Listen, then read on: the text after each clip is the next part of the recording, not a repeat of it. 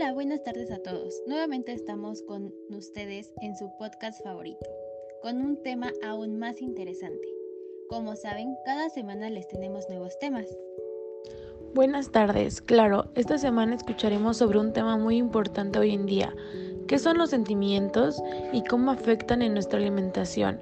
Últimamente con esto de la pandemia tenemos muchos problemas relacionados con nuestras emociones Estar tanto tiempo en aislamiento nos puede afectar a nuestra manera de sentirnos, con nuestro cuerpo y con nuestra forma de comer, al igual que tomaremos un poco el tema sobre qué tipo de enfermedades relacionadas con la nutrición se pueden desencadenar por nuestras emociones. Por ello, el día de hoy tendremos a nuestros invitados, que son los nutriólogos América Rubido, Diego Hernández y Ana Román. Bienvenidos. Le daremos la palabra a nuestra nutrióloga Ana Román, que nos explicará cómo es que las emociones nos afectan a cada uno de nosotros de manera distinta. Muchas gracias. Buenas tardes. Claro, comencemos a hablar sobre el alimentarnos es una necesidad fisiológica básica. Sin embargo, la conducta alimentaria está medida por múltiples factores y pautas socioculturales las investigaciones han encontrado que las emociones afectan a respuestas alimentarias en las diferentes etapas del proceso de ingesta, desde la motivación para comer, las respuestas afectivas a los alimentos, las elecciones de alimentos, la masticación, la velocidad de consumo, la cantidad ingerida, así como el metabolismo y la digestión. Aunque las emociones y su influencia en nuestra alimentación han sido investigadas desde hace mucho tiempo, es difícil predecir cómo influyen pues hay una doble variabilidad, por un lado entre personas y por otro lado entre emociones. Puede suceder que en un determinado grupo de personas una misma emoción produzca diferentes efectos. El psicólogo Michael Mach, investigador en la Universidad de Würzburg, Alemania, propone un modelo según el cual los alimentos pueden provocar emociones, lo que hace que también despierten un deseo o un antojo por algún alimento y ello afecta a la elección que tenemos de los alimentos. Por ejemplo, en tiempos como los actuales, podemos sentirnos reconfortados al comer un alimento asociado con emociones positivas y tiempos mejores, por ejemplo, un atol caliente, una sopa o algún alimento que nos recuerde a una persona querida. Las emociones de alta intensidad suprimen la alimentación. Esto sucede porque las respuestas fisiológicas y conductuales que generan emociones son compatibles e interfieren con la actividad de comer. Por ejemplo, muchas personas durante esta cuarentena han o, o están experimentando altos niveles de estrés y consecuentemente han percibido una baja en su apetito. Las emociones de intensidad moderada pueden afectar la alimentación en función de la motivación que se tenga para comer. Las personas llegan a una alimentación restringida, las emociones negativas y positivas pueden aumentar la ingesta de alimentos. Se ha visto que entre más control mantenga, se ceja sobre la alimentación, más vulnerable se puede ser de sobrealimentarse. Esto ocurre porque las personas emocionales implican atención a nivel cognitivo, lo cual compite con una tarea de mantener el control de la alimentación. Si la persona tiende a una alimentación emocional, las emociones negativas pueden aumentar la ingesta de los alimentos dulces y ricos en grasa. Las personas que llevan una alimentación emocional utilizan la comida como estrategia para regular sus emociones y estos alimentos pueden tener efectos calmantes a nivel cerebral. Si la persona lleva una alimentación normal, las emociones afectan a la alimentación en congruencia con sus características cognitivas y motivacionales. Por ejemplo, se ha encontrado que emociones como la tristeza tienden a disminuir la alimentación, mientras que emociones como la alegría tienden a aumentarla. Es importante recordar que cada persona tiene un baggage cultural, social, económico, cognitivo y psicológico único que le permite enfrentarse a la vida y sus virtudes empleando diferentes estrategias. Las emociones influyen mucho en nuestras tomas de decisiones. No te dejes llevar por tus sentimientos a la hora de comer ni a la hora de verte a un espejo. Muchas gracias Ana por la información. Bueno, como ya lo mencionó Ana hace unos momentos, cada persona puede tomar de manera distinta cada alimento y cada momento de su vida para decidir su forma de alimentarse.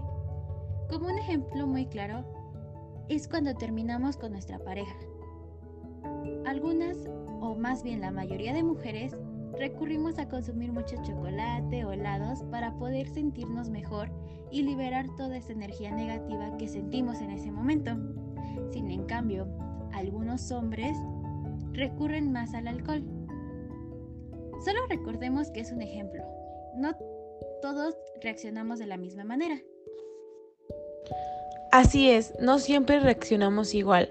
Ahora vendrán a platicarnos un poco nuestros nutriólogos América Rubido y Diego Hernández sobre algunas enfermedades nutricionales relacionadas con las emociones y sentimientos. Bienvenidos.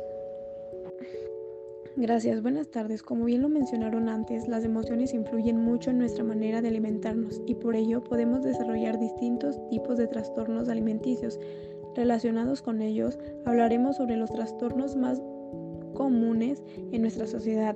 Les daremos un poco de información sobre ellos.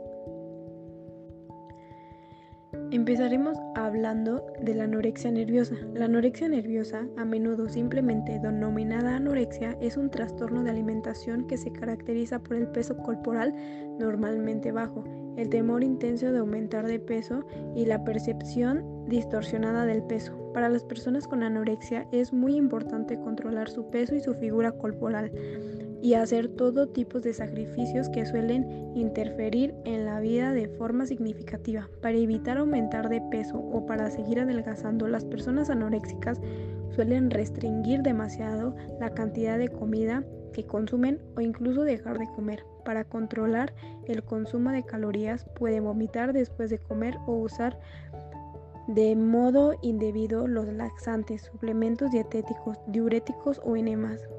Además, para intentar bajar de peso, pueden ejercitarse en exceso. No importa cuánto bajen de peso, la persona continúa siendo temor a aumentar de peso.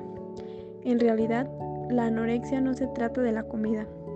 Es una manera extremadamente poco saludable y en ocasiones mortal de intentar afrontar los problemas emocionales. Cuando tienes anorexia, lo que haces con frecuencia es equiparar la delgadez con la autoestima.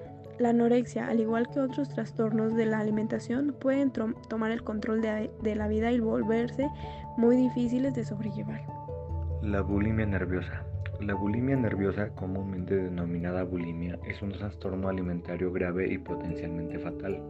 Es posible que las personas con bulimia tengan en secreto episodios de atracones, es decir, que coman grandes cantidades de alimentos y pierdan el control de su alimentación, y luego vomiten para tratar de deshacerse de las calorías adicionales de forma no saludable. Para deshacerse de las calorías y evitar aumentar de peso, las personas con bulimia pueden usar distintos métodos. Por ejemplo, pueden inducirse el vómito con regularidad o usar laxantes de manera inapropiada, suplementos para bajar de peso, diuréticos o enemas después del atracón. O pueden usar otras maneras de deshacerse de las calorías y evitar aumentar de peso, como ayunar o adoptar una dieta estricta o hacer ejercicio de forma excesiva. Si tienes bulimia, probablemente te preocupe tu peso y forma corporal. Es posible que te juzgues severa y duramente por los defectos que percibes que tienes, dado que la bulimia se relaciona con la imagen de uno mismo y no simplemente con los alimentos. Puede ser difícil de superar. Trastornos por atracones. El trastorno de apetito desenfrenado es un trastorno grave de la alimentación en el que suele consumir cantidades extraordinariamente grandes de alimentos y te sientes incapaz de parar de comer. Casi todos comemos de más en algunas ocasiones. Por ejemplo, cuando nos servimos una segunda o una tercera porción en una comida durante las fiestas. Sin embargo, para algunas personas comer de manera excesiva con la sensación de que se pierde el control y que esto se vuelva algo habitual, pasa a ser un trastorno de apetito desenfrenado. Cuando tienes el trastorno de apetito desenfrenado puedes sentirte avergonzado por comer en exceso y prometer que vas a dejar de hacerlo. No obstante, sientes una compulsión tan fuerte que no puedes resistir la necesidad y continúas comiendo en exceso. La mayoría de las personas con trastorno por atracones tienen sobrepeso o son obesas, pero tú puedes tener un peso normal. Los signos y síntomas conductuales y emocionales del trastorno por atracones incluyen los siguientes. Comer cantidades inusualmente grandes de comida en un tiempo determinado, por ejemplo durante un periodo de dos horas. Sentir que la conducta alimenticia está fuera de control. Comer incluso cuando estás lleno o no tienes hambre. Comer con rapidez durante los episodios de atracones. Comer hasta que estás demasiado lleno. Comer solo o a escondidas con frecuencia. Sentirte deprimido, enojado, avergonzado, culpable o molesto por tus hábitos alimentarios. Y hacer dietas con frecuencia, posiblemente sin bajar de peso. A diferencia de una persona con bulimia, después de un atracón no sueles vomitar, usar laxantes ni hacer ejercicios físicos en excesos para compensar las calorías adicionales que comiste. Puedes intentar hacer una dieta o comer las comidas habituales. Sin embargo, restringir tu alimentación puede llevarte a más atracones. La gravedad del trastorno por atracones se determina a través de la frecuencia de los episodios durante una semana. Todos estos trastornos nutricionales deben ser tratados por un médico general, un nutriólogo y un psicólogo. Si te identificas con uno de estos trastornos, no tengas miedo y pide ayuda. Puede que aún estés a tiempo de poder cambiar tus hábitos de alimentación. Recuerda que si no cambias tus hábitos alimenticios, puedes llegar a la muerte. Muchas gracias por esta información. Es muy bueno estar siempre informado sobre cómo nuestra forma de pensar reaccionar e imaginar puede afectar a nuestra forma de comer, puede alterar a nuestro organismo y dañarlo sin que nosotros estemos conscientes de esto. Muchas ocasiones nosotros pensamos que todo esto es normal, que es normal sentirnos de una manera y recurrir a ciertos alimentos, pero recuerda, no siempre es la mejor opción y para poder llevar una dieta saludable, siempre acude a un profesional, no sigas dietas por moda, pueden dañar tu salud. Solo queda agradecer a nuestros invitados por estar aquí con nosotros el día de hoy y por brindarnos tan bella información. Recuerden que cada semana tenemos temas nuevos. No olviden escucharnos. Y también no olvide que si necesita salir de casa, siempre lo haga con las medidas de seguridad necesarias. Nos vemos la próxima semana. Muchas gracias a todos por escucharnos.